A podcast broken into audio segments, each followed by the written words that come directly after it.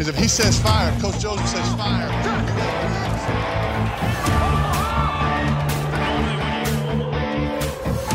Amigos, sean ustedes bienvenidos a su programa de los Guasamamellos, en donde ustedes pueden conocer todo lo que necesitas de la NFL. Comenzamos.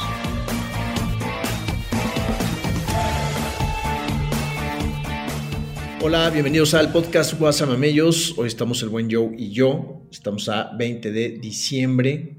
Acabó la semana 15 de la NFL. Nos quedan únicamente tres semanas de la temporada regular.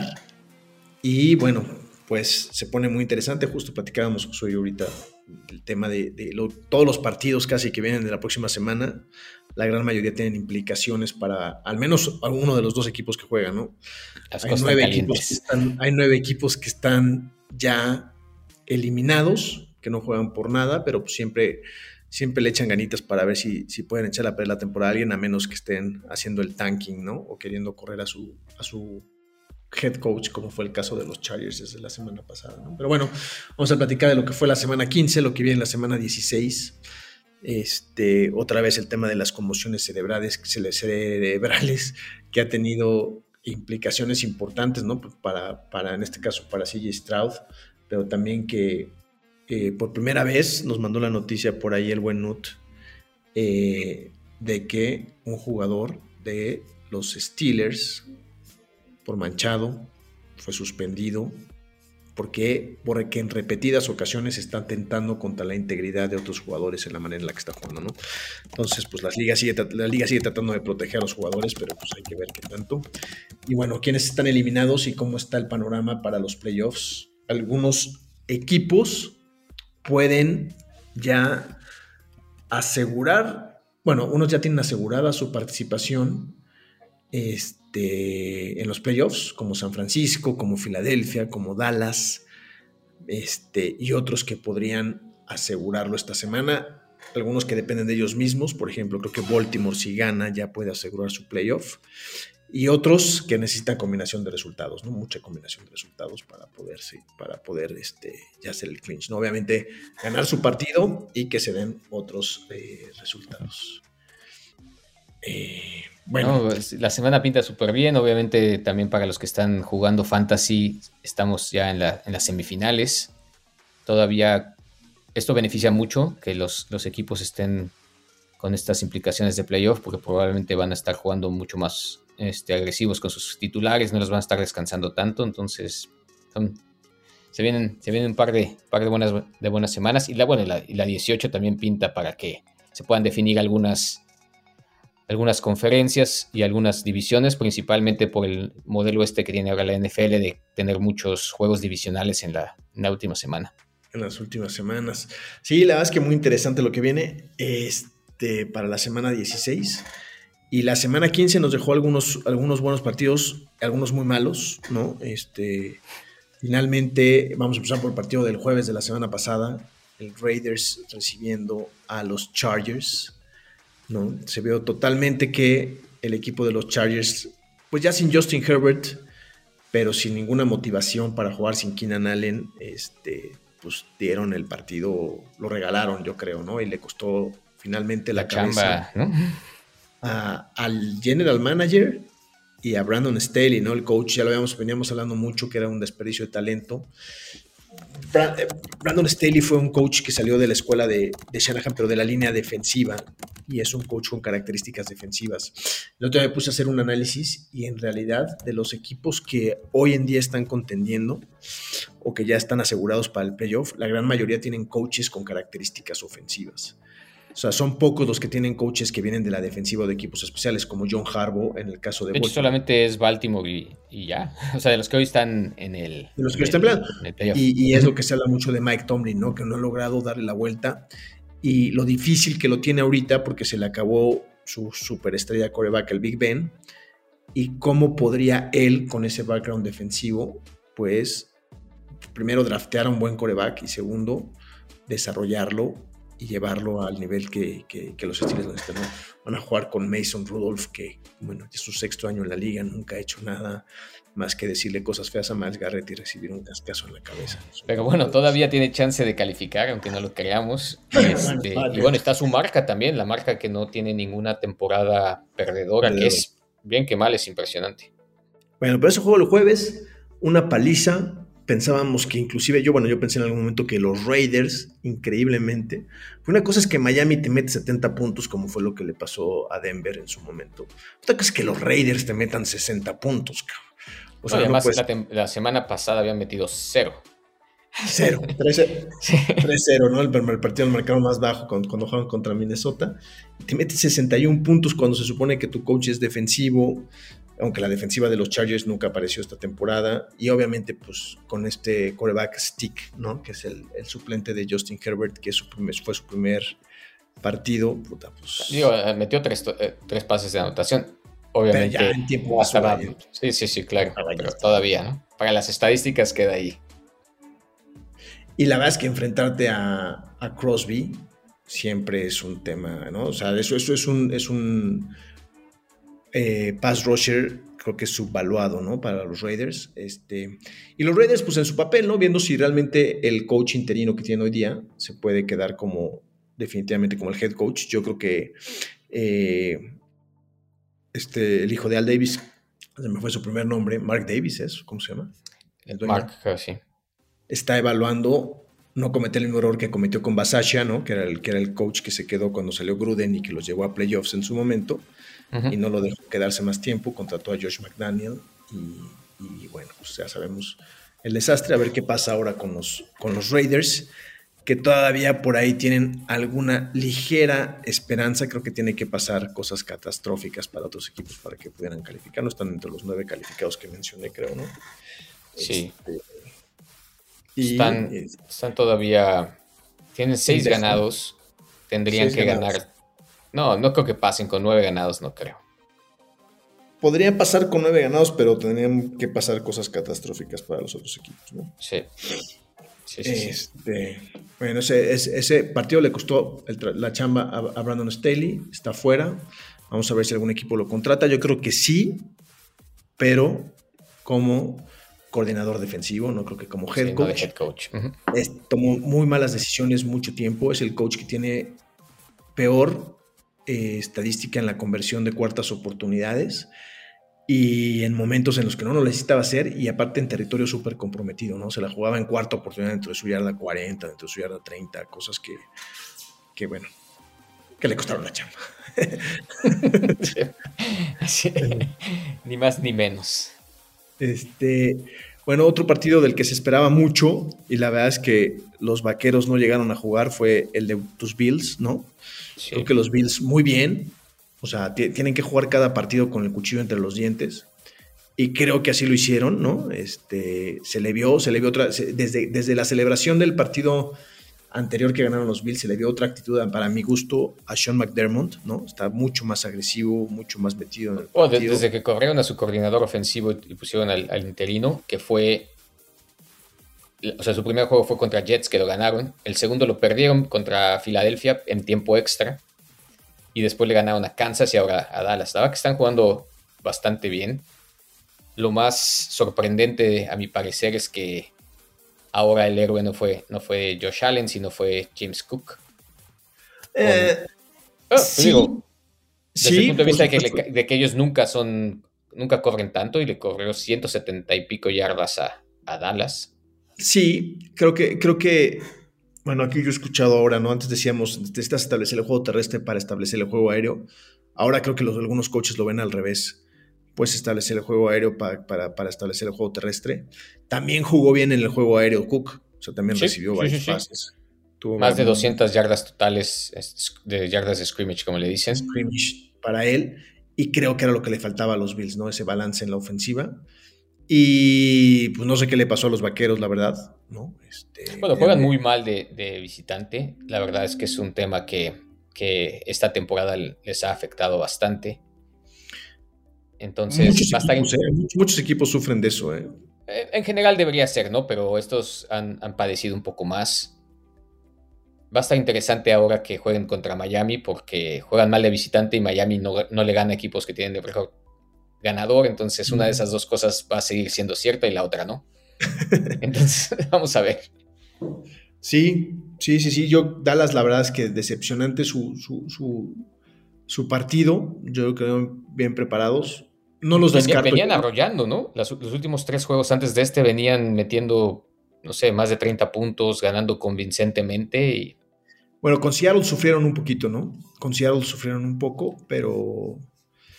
Pero en general sí, bien, venían, se le, habían, le ganaron a Filadelfia muy bien, le ganaron a Seattle. Este.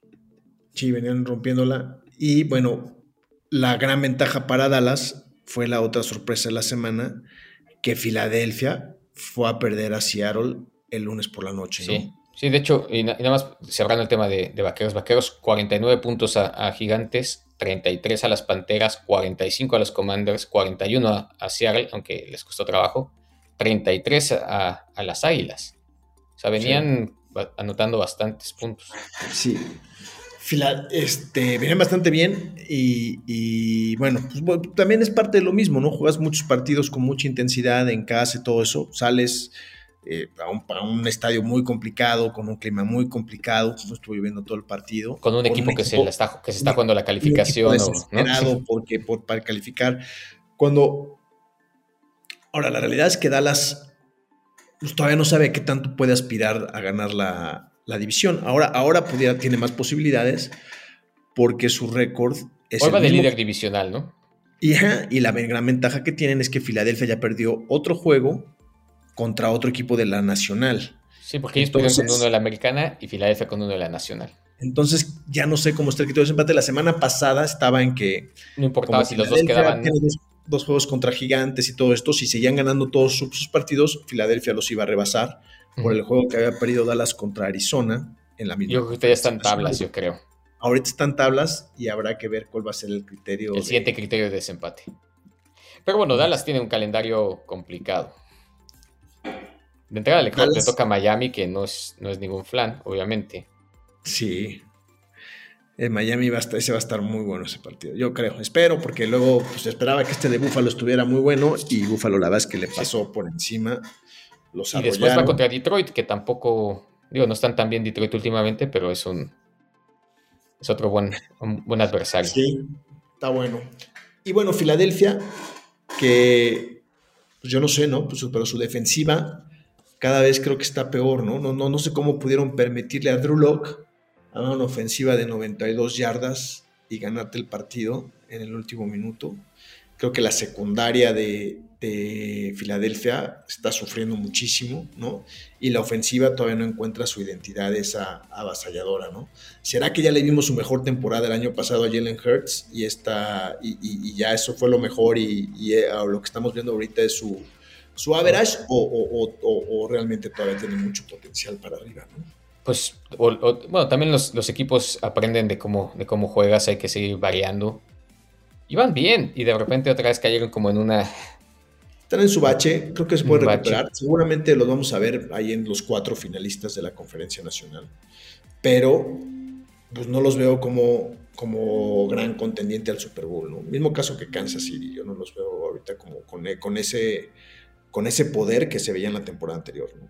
Claro, falta, falta engancharse. Y digo, sé que hemos estado especulando mucho, pero si hoy fuera el Super Bowl, yo creo que sería el que hemos dicho que, dice los colores del logo, y creo que sería San Francisco-Baltimore. San Francisco-Baltimore. Sí, no sé si alguien predijo ese de nosotros. No me acuerdo, pero eh, parece que hoy, y digo, obviamente va cambiando este, conforme pasen las semanas y las lesiones obviamente pueden seguir afectando y demás. Pero hoy parecen que son los dos equipos que, pintan para que lleguen, ¿no? Más sólidos, aunque Baltimore tiene dos partidos complicados hacia adelante, ¿no? no este, este esta semana, y vamos a hablar de ese partido también, aplastó a Jacksonville, pero porque Jacksonville también se dio tres balazos en los pies, o sea, fallaron dos goles de campo en el primer cuarto. Tienen otra serie ofensiva donde llegan el balón a la yarda 6, va Trevor Lawrence corriendo con el balón en las manos y sin que nadie lo toque se le resbala. Ese estuvo, ese estuvo horrible, sí. De forma increíble. Y todavía teniendo oportunidad de anotar en el último en el, en el segundo cuarto, perdón. Hacen un primero y 10, llegan a la yarda 6 y en lugar de soltar el balón con 17 segundos, saca una jugada que le sale mal y se les acaba el tiempo para poder sacar otra jugada. Sí, un pésimo manejo de reloj. O sea, no, mal. No, no, no, Una cosa terrible. Y llevan tres partidos perdidos y creo que cuatro de los últimos seis. O sea, van en picada. Sí, sí, sí, sí. Y pueden perder su adicional, ¿no? Y bueno, Baltimore en lo suyo. Este, Lamar tuvo una intercepción muy mala, muy mala, pero hizo un par de jugadas. Un pase a sola cerrada a Isaiah Likely, que parece que no están extraña, extrañando para nada a Andrews. Mark Andrews. Este, y, bueno, sacaron el partido tranquilito, la verdad. Este, Pero ahora van contra San Francisco, que es el que pensamos que puede ser el Super Bowl. Ahí va a ser un buen. Contra San Francisco, contra Pittsburgh, contra Miami y contra Pittsburgh. Le falta a Baltimore.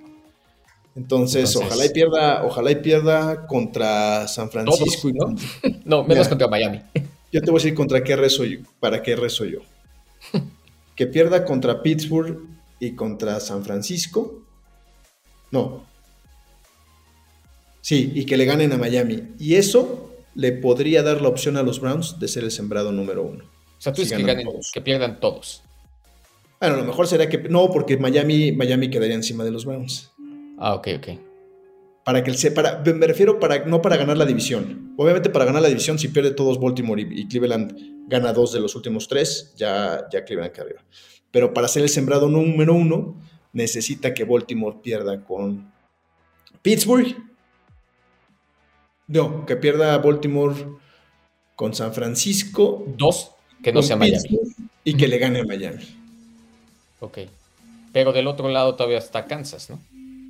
Pero Cleveland tiene el mismo récord que Kansas, güey. ¿Cierto? Sí. Y si gana, o sea, Cleveland tiene el, mejor, el tercer mejor récord de la conferencia. Sí, 9-5, correcto. Está, en número uno Baltimore, con dos juegos arriba, con 11-3. Luego está Miami con 10-5. No, 10, 10, perdón, 10-4. Y luego hay otros con 9-5 están Cleveland y Kansas. Y ya después hay otros con habría, habría que ver contra quién ha perdido. O sea, Cafés y contra quién Kansas. Kansas. Pero creo que tendría la posibilidad ahí los Browns de, de ser el sembrado número uno, con que ganaran la división. Bueno, pero creo que las posibilidades de que eso suceda hoy es como del 1%. Bueno, pero pues, mientras, mientras haya hay vidas y esperanza. Exacto. Primero que ganen este domingo contra los. Es una a la vez.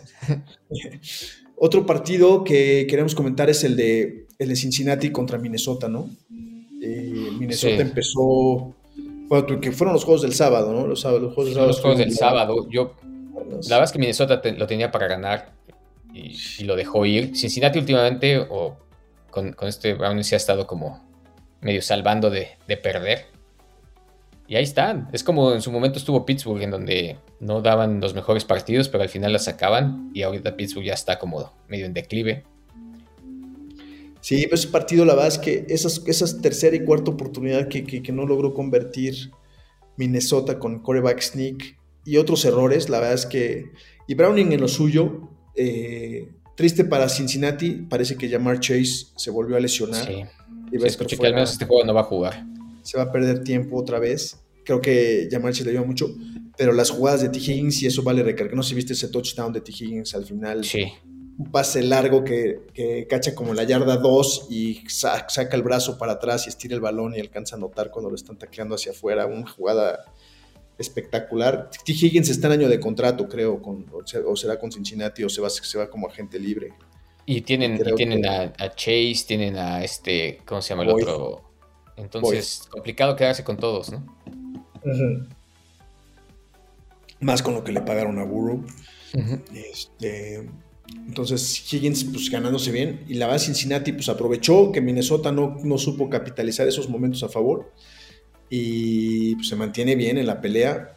Y su rival de esta semana, pues vamos a hablar de su juego, el de Pittsburgh contra Indianapolis, este, donde Pittsburgh pues, no trae, no, se ve que no trae nada, ¿no? Ya decidieron banquear a, a Mitch Trubisky, va a jugar Mason Rudolph como que lo metieron los últimos dos minutos, que me pareció un poco pues como ya, ya, ya ni tenía para qué entrar, lo meten pues, así como que a ver, sálvanos, ¿no? Cuando faltando dos. Ya, ya está muy, muy, muy más allá del.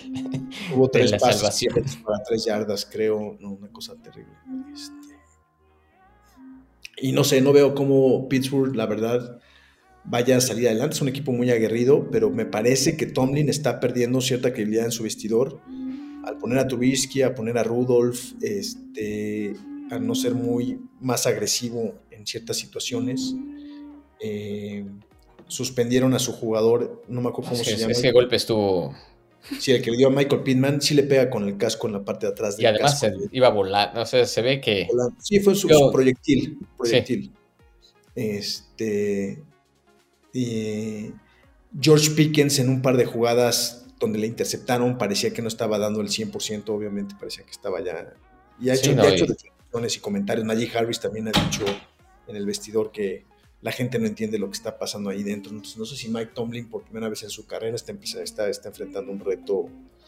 Este, más más también de vestidor que otra cosa, también. Que lo esté sobrepasando, ¿no? Sí. Y es un buen coach, es un buen coach que pudiera ser este, a lo mejor tradeado, ¿no? Inclusive algún equipo como... yo creo que aunque, aunque fuera cesado, y yo creo que hay muchos, muchos otros equipos que pudieran mejorar su coach teniéndolo a él. Carolina, sí los Comanches, pues hemos hablado de, también de los Chargers. Hay, hay, varias, opciones, va a haber seguro muchas vacantes para, el siguiente año. E Indianapolis, pues muy bien, ¿no? Indianapolis va súper bien después de todo. Ah, bueno, ahora con esto perdieron a, Pittman, les corrieron a dos jugadores que todavía no entiendo bien qué fue lo que pasó. Cortaron a dos jugadores. Pero no sé qué pasó. O sea, no han sido como muy claros por qué los, los echaron del, del equipo. No tienen corredores, aunque parece que Taylor ya está cerca de regresar, pero pues. Entonces, bueno, pero el segundo corredor es el otro que también es Moss, ¿no? Moss sí, pero no creo que está lastimado ahora, o se lastimó. El juego va a estar, el juego que tienen esta semana parece en papel papita, que es contra, contra los Falcons, pero pues. Luego esos son los peores. Sí, esos son los peores. Este pues no sé, Indianapolis, digo, Indianapolis para mi gusto está demostrando lo importante que es tener un buen coreback suplente. El Micho a mí siempre me ha parecido muy buen coreback. Es muy bueno. Y yo creo que tiene el mejor, es, yo creo que es el mejor suplente, ¿no? Y así ha sido históricamente. Cuando estaba en, en, Jacksonville también la, hizo bastante bien. Jacksonville fue titular, ¿no? Pero decidieron ir por Trevor Lawrence. Fue el que pero, pero, la hizo muy, pero la hizo muy bien. Ahí se ve que es un o sea, es un, es un backup de lujo. Fue el que sustituyó a Blake Bortles, ¿te acuerdas? Que, a, mí me parece que es excelente. Yo lo tendría sin problema y probablemente lo tendría titular en, algunos equipos. Sí, sí, ya. Y, y, luego, este, el entrenador, ¿no? Shane Staken, que está ahí en la carrera para ser el head, el head coach of the year. ¿no? Que normalmente... Tejanos tal vez, ¿no? ¿Quién sabe? de Tejanos, que son justamente situaciones muy parecidas, ¿no? ¿Qué, qué, es lo que hace a un head coach más candidatable para ese premio? Es agarrar un equipo que tuvo récord perdedor el año pasado y este, darle la vuelta y meterlo a playoffs, ¿no? es, que, tengas un equipo que le saques más allá de lo que de lo que, tiene. Claro, lo que tiene. Bill Belichick nunca le dieron el head coach of the year cuando dominaba con Patriotas, salvo la temporada que quedaron invictos. Y casi invictos. Bueno, invictos salvo el Super Bowl. Este, pero, pero bien, eh, los Potros que ahora tienen su reto contra, contra Atlanta. Y bueno, no sé, este, mis Browns tuvieron mucha suerte con esa jugada al final. Si ves el partido dices, se churrearon. No, yo, fue la primera jugada, yo no vi ese juego, y la primera jugada que vi de ese partido fue esa. Y sí dije, sí se, sí se porque sí tenía, la tenía en las manos. En si solo viendo esa jugada, ¿no?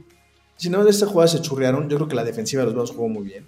Desde 14 puntos de, Chicago vinieron de intercepciones, una, uno, uno, que fue pick six y otra que fue que la dejaron en la yarda 1 y aún así estuvieron a punto de pararlos. Que, no, y los pararon otra vez, que creo que también estaban en la yarda 6 y tuvieron solo 3 puntos. O, sí, o sea, se, sí, se sí, bien. La, defensiva de Cleveland nada más tuvo 3 puntos.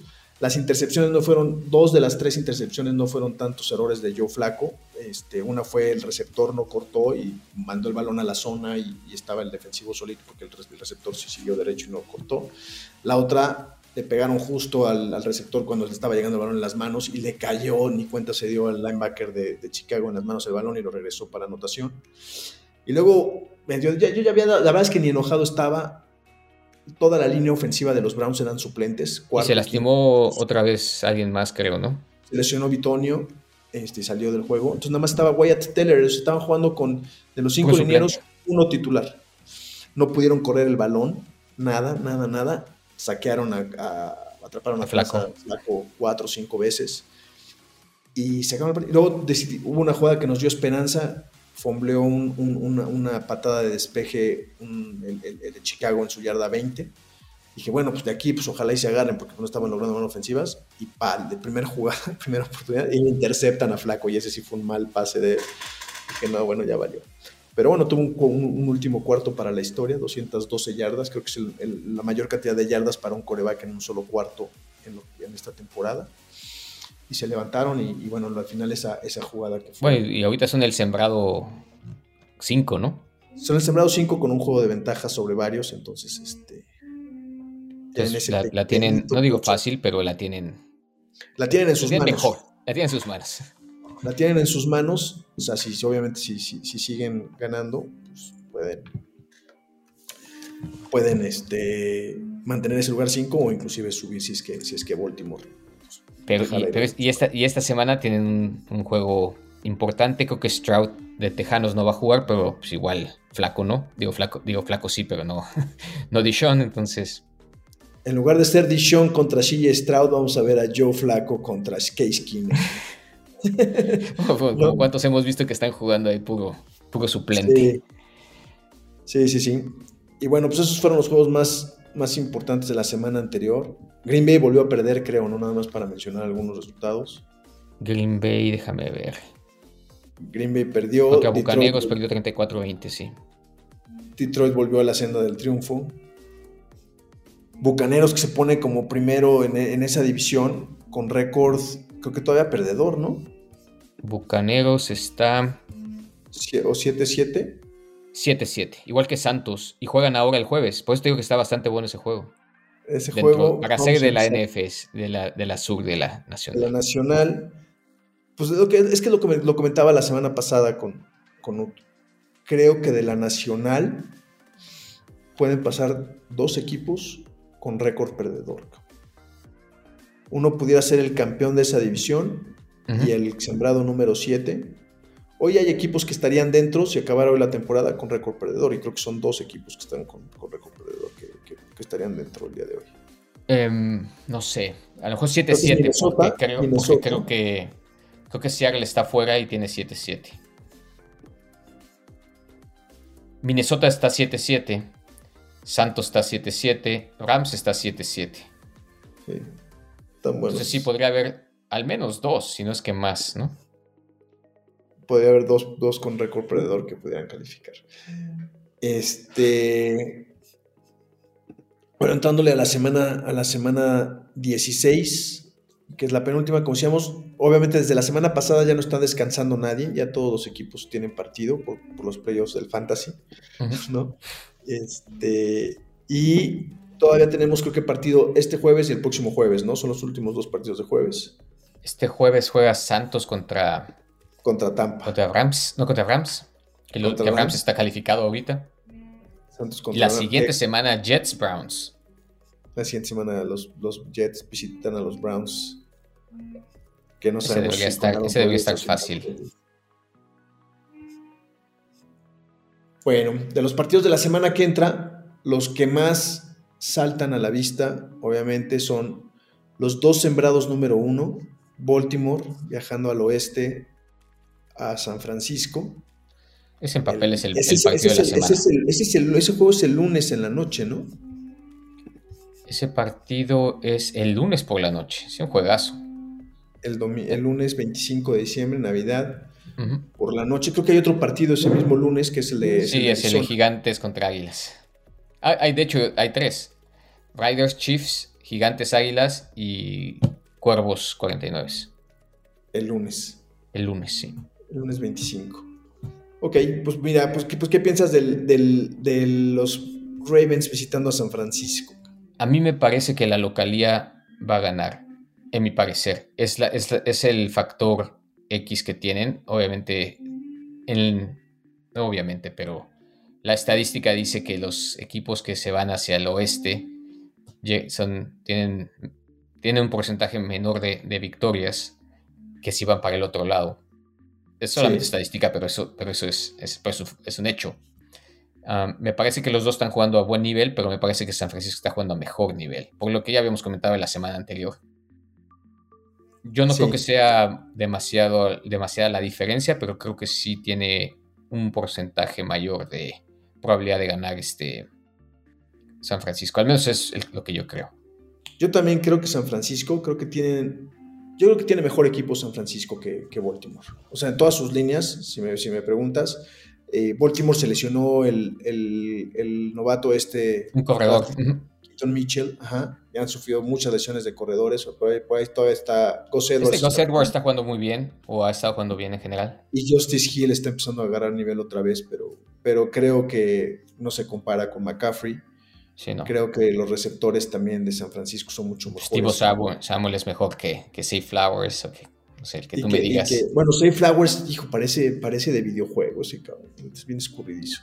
Sí. También Lamar es súper escurrido, me desespera, cabrón. De verdad. O sea, contra, contra, los, contra Jacksonville, había, había jugadas donde se tarda nueve segundos en sacar el pase. Increíble. O sea, cuando lo saca rápido es súper.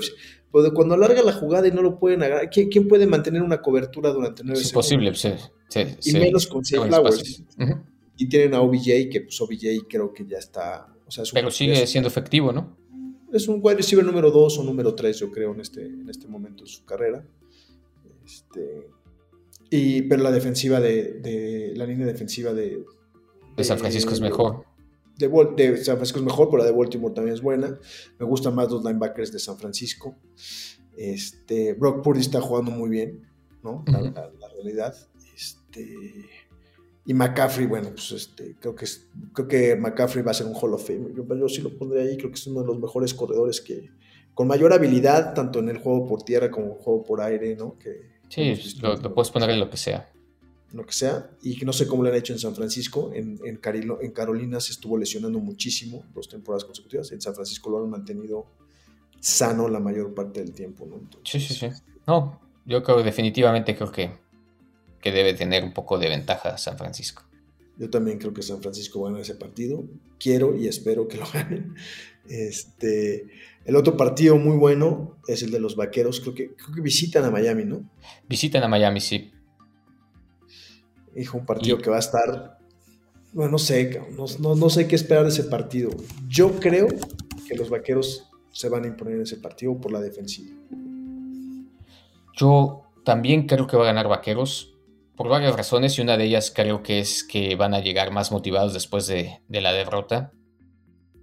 Digo, no es lo único, obviamente siempre, siempre deben tener esa motivación, pero me parece que, que, eso les va a ayudar.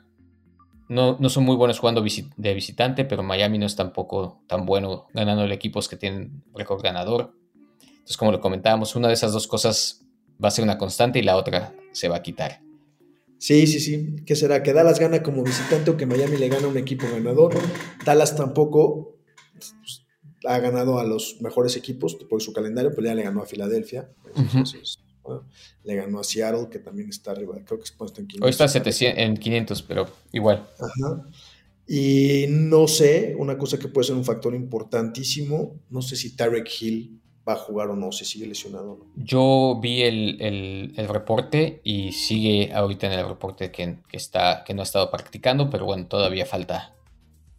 Faltan días. Le quedan dos días para practicar y para ver si va a jugar. la semana pasada descansó.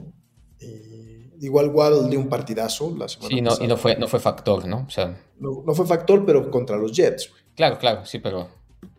Yo creo que aquí sí van a estar Que la defensiva de los Jets no es nada mala. No, le ganaron, de hecho, no me acuerdo quién le ganaron una semana antes que a Filadelfia. Ah, bueno, no, hace, como dos meses le ganaron a Philadelphia, pero los Jets ganaron la semana pasada, creo que a los Chargers. O sea, la pasada le ganaron a. Perdieron contra Miami 30-0. Ajá. A los Tejanos le ganaron 36. Ah, 36 con un partido de Wilson.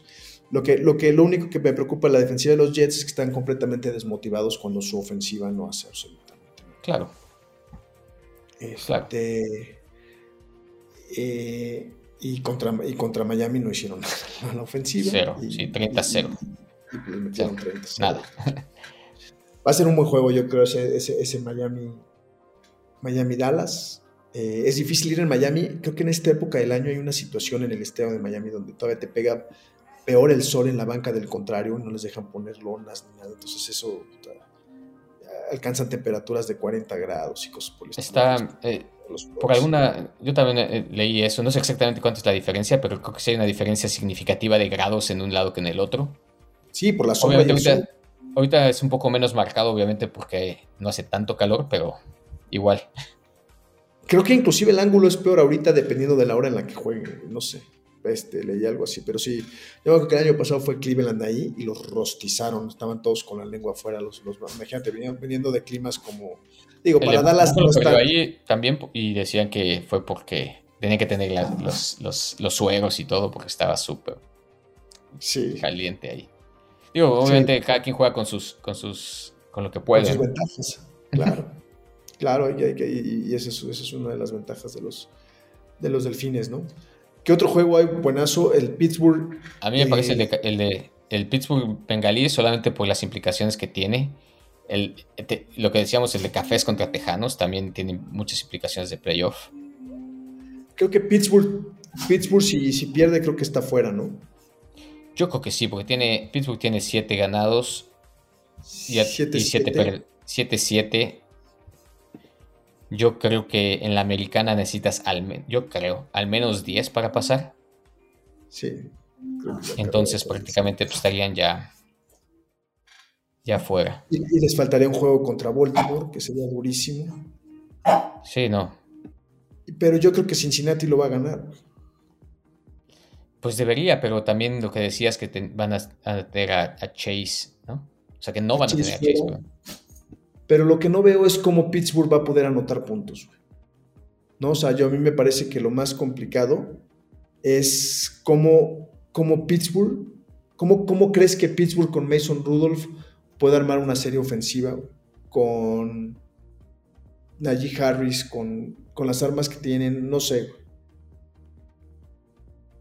Estás te, te muteaste, güey. Perdón. Tú nos los comentabas aquí al- en, en el podcast en algún momento. La defensiva que tienen es la que los mantiene en los juegos.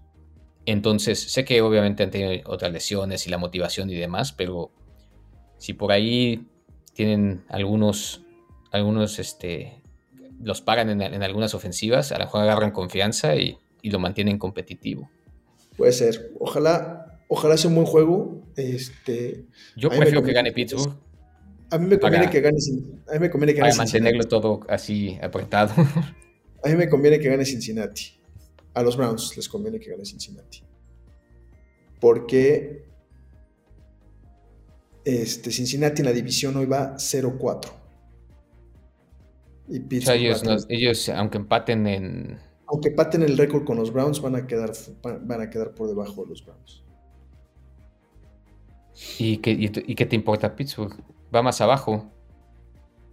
No, pero si Pittsburgh gana, Las- le lleva, Cleveland le lleva dos juegos a Pittsburgh. sí. Para el clinch, obviamente sí, podría ser ahí, tendría, ser, como dices, un, un, un debacle. Sí, claro. Pero bueno, este, ese va a estar bueno. El de, el de Indianapolis es un buen juego porque si pierde otra vez Jacksonville y gana Indianapolis, Jacksonville creo que no tiene tan difícil el partido ahora. ¿no? Jacksonville juega, ahorita te digo contra quién. Que lo encuentro. Contra Bucaneros. A mí no me parece que lo tenga papita. No está tan fácil. Y es en Tampa, ¿no? Es en Tampa. es ahí cerquita. Híjole, los dos, bueno, Tampa que está luchando por ganar. Los dos están luchando por ganar su división. Este, Digo, no, no, no, no, siento que Tampa sea el, el mejor equipo del planeta, pero tampoco es un flan. Y están jugando Yo muy bien. Llevan tres ganados consecutivos. Creo que Baker está jugando bien. Baker lanzó 380 yardas, creo, esta semana. Y del otro lado, yo creo que, que Trevor no está jugando tan bien. desde que se lastimó el tobillo, ¿no? No, no, no, no ha jugado tan bien. Y que no le pudieron comprar. Uno viste la cantidad de memes que sacaron de, de que si podían tener un carrito de las desgracias. Ah, sí, que se tuvo que ir caminando. caminando, güey, con ese dolor. Puto. Yo creo que ese lo va a ganar Jacksonville, ¿eh? Yo creo que Jacksonville tiene que despertar. Este, bueno, y si no, pudiera casi, casi, o probablemente podría despedirse de los playoffs. Y no digo por este juego en particular. Bueno, es que después juega contra Panteras, que se debería ganarlo. Pero podría dejar de estar de líder de su división, creo. Si gana Indianapolis-Atlanta, que es el otro del que vamos a hablar, Indianapolis juega en Atlanta. ¿no? Atlanta que trae una indefinición. Creo que va a jugar otra vez Heineken, ¿no? De... Sí, este Ryder ya no va a jugar. Desmond Reader o Ryder. Reader, como se pronuncia, ya no va a jugar. ya, no, va a jugar. Este. van a meter a, Taylor Heineke. Yo creo que es complicado para Atlanta ganar ese partido. Yo creo que, yo creo que Indianapolis, y lo menciono otra vez, es Shane Staken, que es una de las grandes cosas por las cuales Filadelfia creo que no está funcionando bien. Este, creo que dejaron ir a sus dos coordinadores, a Jonathan Gannon, que está en Arizona como, como head coach, y a Shane Staken como este, coordinador ofensivo, lo extrañan muchísimo.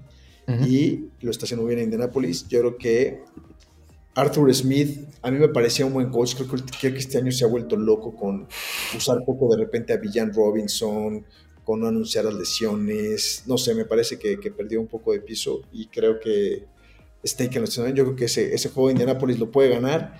Y si se da la combinación de que Jacksonville pierda e Indianapolis gane, creo que Indianapolis puede estar.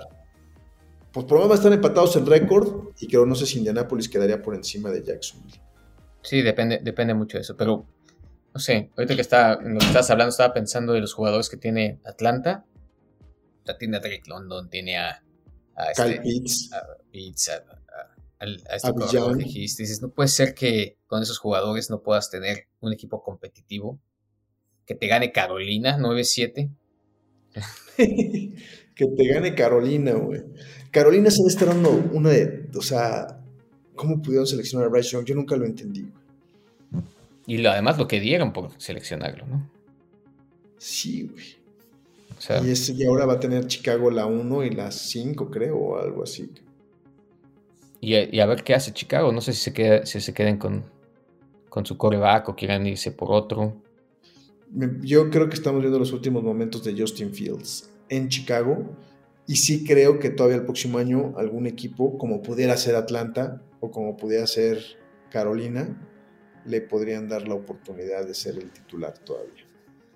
Todavía va a tener un segundo chance. Yo creo. Sí, sí. Aunque lo comentábamos antes de que comenzara el podcast, que viene una generación o un, de, de, que tienen, al menos en papel, potencial de, de tener un impacto en la NFL. Sí, se ve una generación interesante como la de hace tres años, ¿no? ¿Cuál fue la de Trevor Lawrence? Sí, pero creo que no les fue muy bien. Nada más que a Trevor, ¿no? Se veía mejor, se veía mejor que el año, pero a los del año, a los de la generación de Pickett fue a los que peor les ha ido, ¿no? O sea, Pickett, Matt, Corral. Este, los que creo que nadie está de, ni siquiera jugando. Malik Willis. O yo no sé, yo no sé Pittsburgh cómo, cómo pudieron comprometerse tanto con Kenny Pickett. Este, sí. Yo creo que van a tener que seleccionar a otro, a otro, a otro, a otro coreback pronto. Sí. Ese podría ser otro destino para Justin Fields, por ejemplo. O incluso para Baker, güey. porque Baker lo está haciendo bien, a lo mejor ya le dan un contrato ahí en Tampa. ¿Sabes cuánto le están pagando este año a Baker en Tampa? Creo que 3 millones y medio.